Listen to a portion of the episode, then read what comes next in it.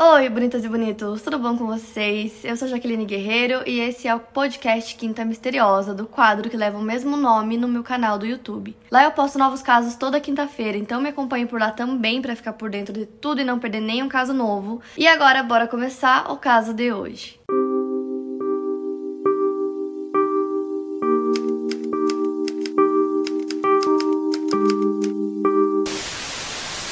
Ruslana nasceu em 2 de julho de 1987 em Almaty, no Cazaquistão, que na época pertencia à União Soviética. Filha de Sergei e Valentina, ela tinha um irmão chamado Ruslan. A Ruslana tinha descendência russa e o seu pai havia sido oficial do Exército Vermelho e ele acabou falecendo quando ela tinha 5 anos de idade. Antes disso, ele tinha conseguido fazer uma fortuna com uma empresa privada. A mãe da Ruslana era executiva de uma empresa de cosméticos e sempre foi muito próxima da filha. Então a família não tinha nenhum problema financeiro. A Ruslana frequentou uma das melhores escolas da sua cidade natal e ela queria fazer faculdade na Alemanha. Ela tinha muitos amigos e era uma adolescente muito feliz. Até que a Tatiana, que é uma olheira de modelos, ela vê milhares de garotas por ano, talvez três cheguem ao topo dessas que ela consegue encontrar. Então, em 2005, ela estava voltando para casa de um concurso de beleza em Almaty e ela não tinha visto nenhuma garota que chamasse a sua atenção. Então, para ela, aquela viagem tinha sido bem decepcionante. Ela começou a folhear algumas revistas até que ela encontrou um artigo aleatório sobre Amazonas. Então ela começou a observar a foto e ela achou a garota da foto incrível. E essa garota era a Ruslana. E aí a Tatiana começou a se perguntar como que ela não tinha encontrado essa garota antes, já que ela tinha visitado todas as agências de modelo de Almaty.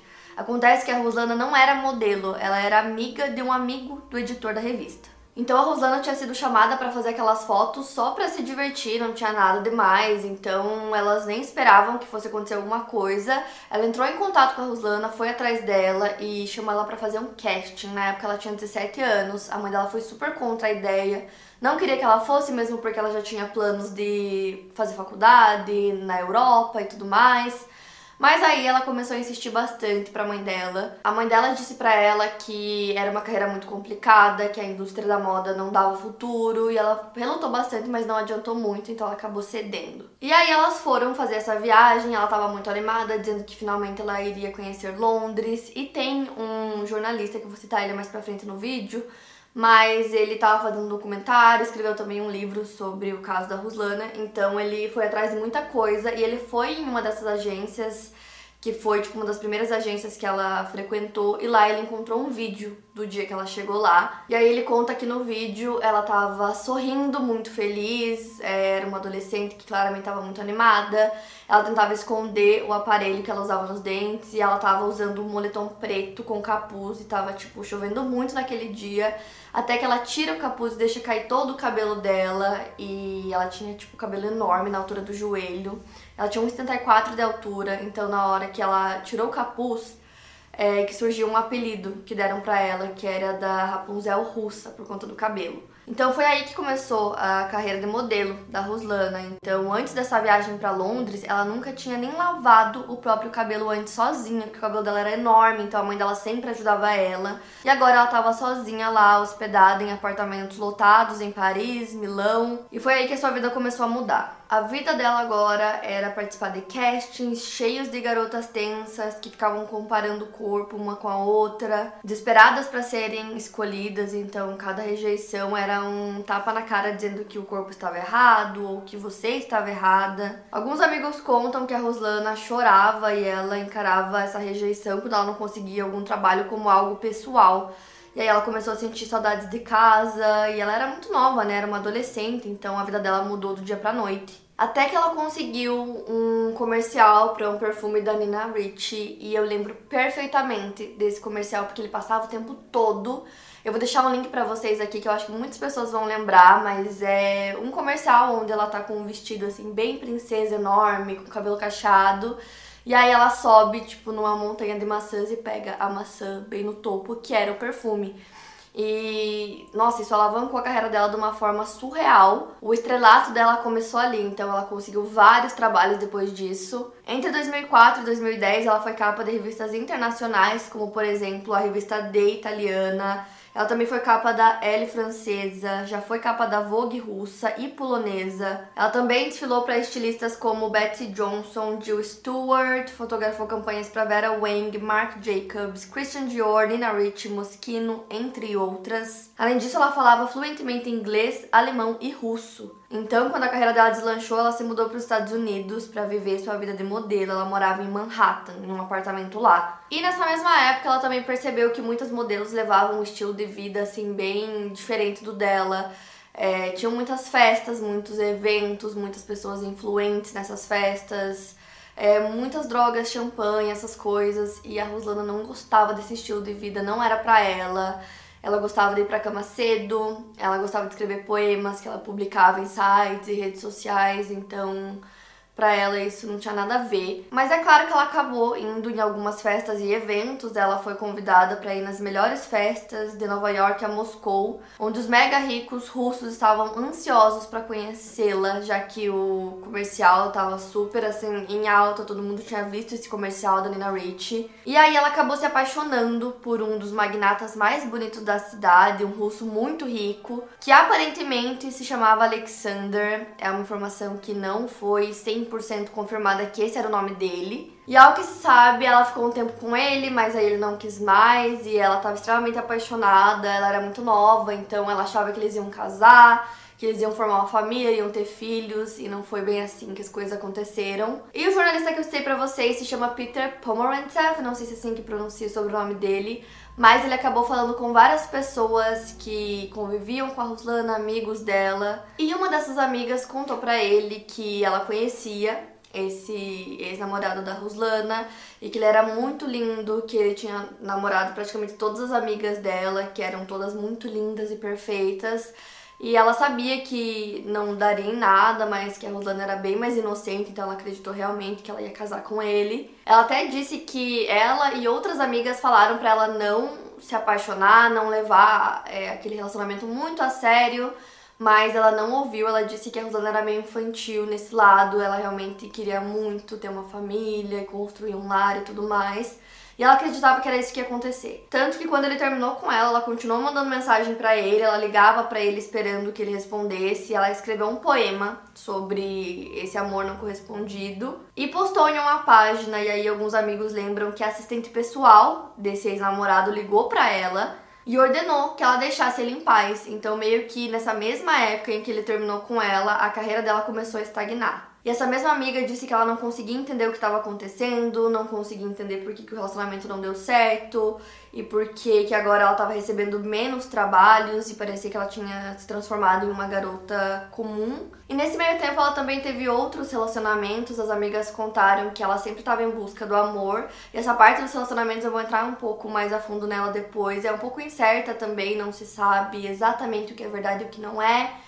Mas enfim, agora indo direto pro que aconteceu realmente no caso. Então era um sábado, dia 28 de junho de 2008, poucos dias antes do aniversário de 21 anos da Ruslana, quando ela caiu ou pulou do nono andar em um canteiro de obras em um prédio que ficava ao lado do seu apartamento, onde ela morava há poucos meses. Isso aconteceu por volta das duas e meia da tarde. Uma testemunha que estava no local, identificado apenas como Patrick, um trabalhador de construção que trabalhava em uma obra próxima, o Patrick relata que o barulho foi muito alto, parecendo uma bomba ou uma explosão ou até mesmo um tiro. Ele conversou com um policial que também estava no local perguntando se a garota havia sido atropelada. Então ele e o policial correram para o local onde a Ruslana estava, e segundo Patrick, os braços da jovem foram esmagados pela queda. A investigação continuou, eles começaram a procurar qualquer tipo de sinal dentro do apartamento dela, é, quem sabe um sinal de arrombamento, alguma coisa do tipo, mas eles não encontraram. A única coisa que eles encontraram foi na sacada, tinha uma rede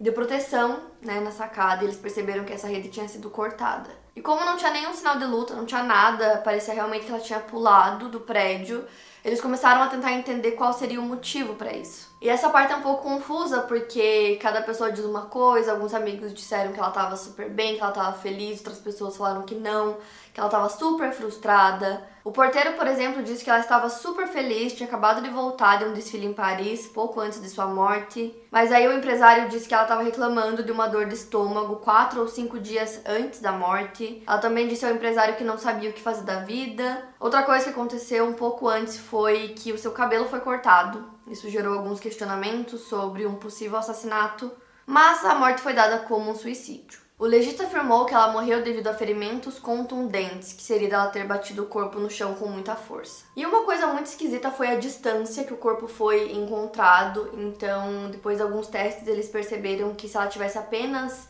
é, sei lá, ela estava em pé no prédio e deu um passo para frente, assim, pulou, não teria como ser aquela distância, ela teria que ter dado um salto, tipo, sei lá, ter corrido e pulado ou dado um salto realmente para cair naquele local exato.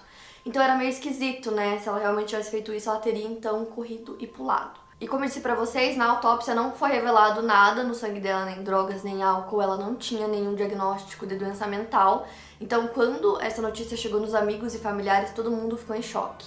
O ex-namorado dela, Artem Perchnok, tinha 24 anos na época, contou para a polícia que por volta das 5 horas da manhã daquele mesmo dia, ele havia deixado a Roslana em seu apartamento depois de eles terem assistido ao filme Ghost. Segundo ele, ela estava bem e ela era uma boa pessoa. Enquanto eu estava pesquisando esse caso e surgiu o nome desse ex-namorado, eu comecei a pesquisar mais sobre ele e eu encontrei uma matéria é, do New York Post, onde fala sobre um possível triângulo amoroso entre ela e dois ex-namorados. Então eu vou contar o que diz nessa matéria. É, como eu disse, é muito difícil entender direito como foram esses relacionamentos, mas como é do New York Post, acredito que esteja correto, eu vou deixar linkado para vocês aqui na descrição. Mas basicamente o que aconteceu foi que a mãe da Roslana recebeu a notícia que a filha havia morrido, então ela foi para Nova York. Então logo que ela chegou, ela teve que fazer o reconhecimento do corpo e lá ela encontrou vários amigos, alguns familiares e os dois ex-namorados. Então o primeiro era o Artem Perchnok e o segundo o Mark Kaminsky. Então, o que tudo indica, eles foram as últimas pessoas a terem visto a Ruslana antes da sua morte. Então os dois confirmaram que eles iriam comemorar o aniversário da Ruslana com ela. Então o Artem disse que eles iriam passar o aniversário em Atlantic City, mas o Mark disse que eles planejavam acampar na Pensilvânia. Então nesse mesmo dia que a mãe dela chegou em Nova York, o Mark foi com a mãe dela até o escritório do legista e o Artem também foi, ele foi no carro dele, então chegaram lá os três. O Artem disse para ela que ele foi o primeiro amor dela, e ele até mostrou para um repórter do jornal uma tatuagem que ele tinha feito do nome da Ruslana em russo. E aparentemente o Mark foi a última pessoa a falar com a Ruslana. Então, os detalhes dessa conversa que eles tiveram menos de 8 horas depois que o Artem tinha deixado ela em casa no sábado permanecem obscuros. É meio incerto o que aconteceu. O Artem disse que quando eles chegaram no prédio por volta das 4h45 da manhã, houve uma curta pausa e ela disse que era bom ter visto ele de novo. Ele disse que ela ligou para ele menos de um minuto depois para dizer que ela tinha ficado com o moletom dele e ele disse que estava tudo bem e ele pegava na próxima vez que eles se vissem. Os dois tinham se separado em outubro e ele disse que o motivo era porque ela estava muito estressada com a sua carreira de modelo. E aí, provavelmente depois disso, ela começou a namorar o Mark. Já o Mark disse que ele estava com ela o tempo todo e que eles nunca falavam sobre o Artem, já o Artem dizia que o relacionamento dele com a Ruslana foi como um conto de fadas e ele estava convencido de que eles voltariam a ficar juntos. Então toda essa parte de relacionamentos é bem estranha. Tem outro amigo que disse que ela estava muito estressada com os relacionamentos, e aí tem outro que disse que ela estava namorando, na verdade, outro cara.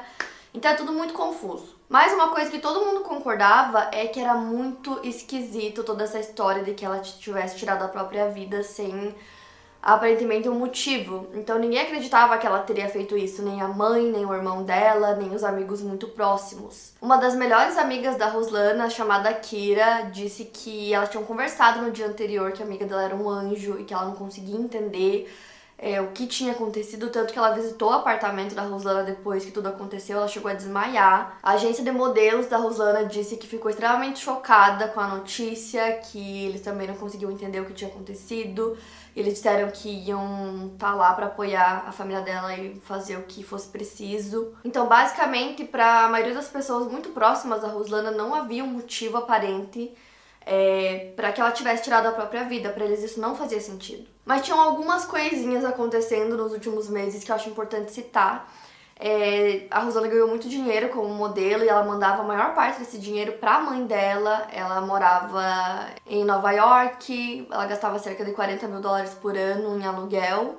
sempre morava sozinha ou com o namorado, mas ela estava sofrendo de insônia e ela tinha perdido muito peso, que dá até para perceber um pouquinho é, nas últimas fotos dos últimos trabalhos que ela fez. E todo mundo estava tentando entender se havia acontecido alguma coisa diferente nos meses anteriores à morte dela, e aí que eles descobriram é, um local chamado a Rosa do Mundo. Basicamente era como se fosse tipo um culto que tinha sede em Moscou. E o autor do livro que eu citei para vocês, o jornalista, ele acabou se juntando a esse culto para ter uma experiência em primeira mão e entender o que a Rosana tinha passado lá. Então, basicamente, Rosa do Mundo é, foi um grupo que foi fundado na década de 1970 nos Estados Unidos e tinha várias filiais pelo mundo, incluindo uma na Rússia. O grupo foi encerrado 10 anos depois, na década de 80, e eles faziam um curso de 3 dias, que era realizado pelos membros do grupo e custava cerca de 1.200 dólares. E nele aconteciam tratamentos considerados desumanos.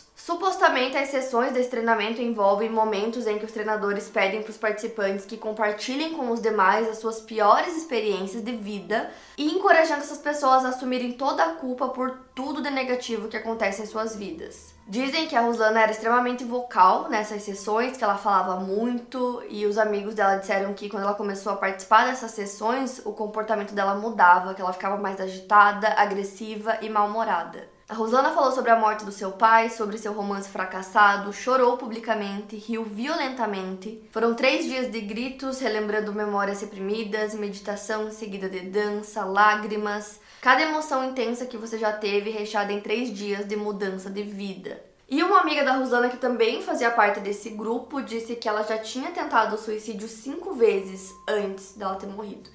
E ela disse que isso tinha acontecido desde que ela tinha 15 ou 16 anos. Ou seja, se essa informação for verdadeira, ela já teria tentado suicídio antes mesmo de começar a carreira como modelo. Essa mesma amiga disse que ela se sentia muito sozinha que ela tinha tido algumas decepções amorosas, então ela estava muito triste e muito frustrada. Então, no momento da vida dela que ela decidiu entrar para esse grupo foi logo depois dessas decepções amorosas e foi no momento que ela perdeu um pouco de peso também, que ela não estava conseguindo muitos trabalhos como modelo. Então, o jornalista autor do livro sobre o caso da Roslana, e ele fez toda uma pesquisa sobre a vida dela, ele até foi é, nesses grupos para participar, para entender como funcionava.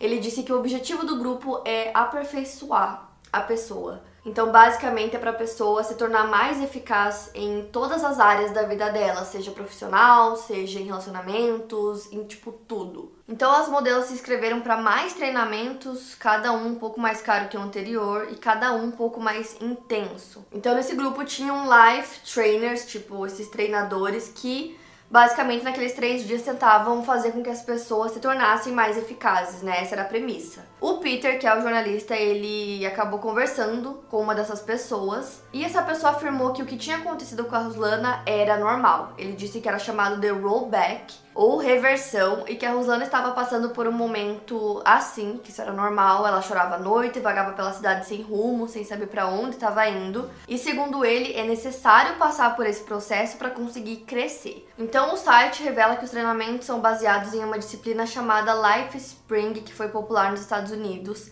Mas o que o site não menciona são as ações judiciais movidas contra a Life Spring por ex-adeptos por danos mentais casos que fizeram com que a parte norte-americana da organização fosse fechada em 1980. Já na Rússia, o Life Spring ainda acontece, proporcionando experiências de mudança de vida, transformadoras. E para vocês terem noção, um treinador inspirado em Life Spring teve seu próprio programa na principal estação de televisão do país. Já o homem que seria o suposto life trainer dela na época, logo após a morte em 2008, ele deu uma entrevista e ele disse que a Rosa do Mundo estava ajudando a modelo a lidar com seus problemas financeiros e românticos. Ela teria frequentado esses encontros por cerca de três meses e, segundo ele, ele teria ouvido histórias que ninguém mais ouviu e que ela se sentia sozinha, que ninguém era realmente querido para ela, apenas a sua mãe. Só que aí é que o caso fica ainda mais estranho. No livro, o Peter conta que uma modelo russa, bem amiga da Ruslana, chamada Anastasia, também fazia parte desse culto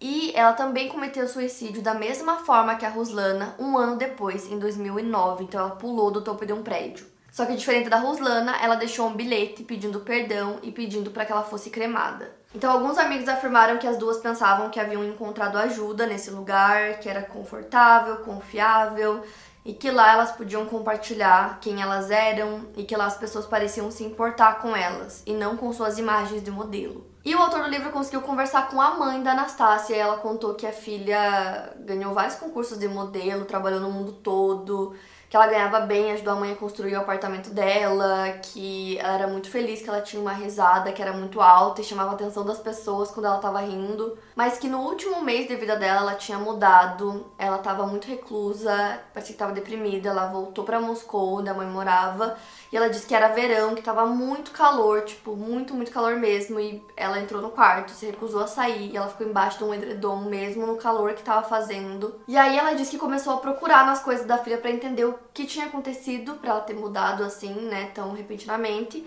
E no quarto ela encontrou alguns papéis sobre a Rosa do Mundo. Ela disse que tinham coisas esquisitas é, escritas nesses papéis que ela não entendia o que aquilo significava, mas que ela sabia que ela e a Ruslana tinham frequentado esse local aí nos últimos meses. E que vários amigos falaram foi que as duas mudaram bastante depois que elas começaram a fazer é, parte desse grupo. Então elas perderam peso, começaram a ficar agressivas, confusas. Um amigo contou que a Anastácia começou a perder alguns castings, que ela esquecia que tinha que ir, que a Ruslana estava super agressiva, então essa mudança de comportamento delas fica muito claro na minha pesquisa porque muitas pessoas citaram. A Ruslana participou do grupo por três meses, enquanto a Anastácia ficou no grupo por quase um ano. Então a pergunta que fica é qual papel a Rosa do Mundo pode ter tido é, na vida das duas? É, será que talvez o motivo da morte das duas tenha a ver com a Rosa do Mundo. Tem uma segunda teoria que fala que a máfia russa teria orquestrado a morte da Ruslana. Eu li bastante sobre essa teoria. Eu achei ela muito fraca, de acordo com todos os acontecimentos né, da vida dela nos últimos meses. Não faz muito sentido. Tem um link aqui na descrição que fala mais sobre essa teoria, mas eu não vou me aprofundar nela porque eu acho bem fraca. Outra teoria envolve a saúde mental da Ruslana, é, isso porque ela escrevia muitos poemas e os últimos poemas que ela publicou eram todos mais pesados. É, ela sempre falava que tipo, tava se questionando sobre o que ela deveria fazer com a vida dela, que ela tava perdida. Porém, como eu disse para vocês, ela não tinha nenhum diagnóstico de doença mental. Também existe muita especulação de que ela queria largar a carreira de modelo na época em que o caso aconteceu, que ela queria encerrar o contrato e que ela queria começar uma vida diferente, trabalhando com outra coisa é, e que ela estava cansada daquela vida. Mas também não tem nada muito comprovado quanto a isso, mesmo porque um dia antes ela estava trabalhando como modelo, tinha voltado de Paris e algumas pessoas que viram ela disseram que ela estava aparentemente feliz. E esse jornalista também conseguiu ver um vídeo que o fotógrafo fez no último trabalho da Roslana, que foi um dia antes da morte dela. Ela fez umas fotos em um terraço em Nova York e ela tá bem bonita nas fotos. E ele disse que ela estava bem, que ela estava normal naquele dia. A maioria dos amigos e da família da Roslana acreditam que o caso foi encerrado rápido demais e que tem alguma coisa por trás do caso que ainda não foi descoberta. Por exemplo, como eu disse para vocês, a distância é, do corpo dela era bem grande. Então, quando foram feitos testes, eles descobriram que era uma distância de 8 metros e meio. Então, eles ficavam se perguntando como ela teria conseguido fazer esse salto, né, de 8 metros e meio. Ela escrevia muito, então por que ela não deixou nenhum bilhete, pelo menos para a mãe dela, que era a pessoa que ela mais amava? Será que ela estava sendo forçada por alguém a fazer algo que ela não queria fazer e ela achou que essa era a única saída? Ou será que a Rosa dos Mundos desempenhou algum papel importante também nessa decisão da Roslana, caso ela realmente tenha tirado a própria vida. Será que tem mais alguma pessoa envolvida nesse caso que a polícia não descobriu e que tá solta até hoje? Será que foi tudo armado? São muitas dúvidas, tem várias teorias sobre esse caso. Para mais casos, siga o meu podcast. Lembrando que os casos novos saem primeiro lá no meu canal do YouTube. Obrigada por ouvir e até o próximo caso.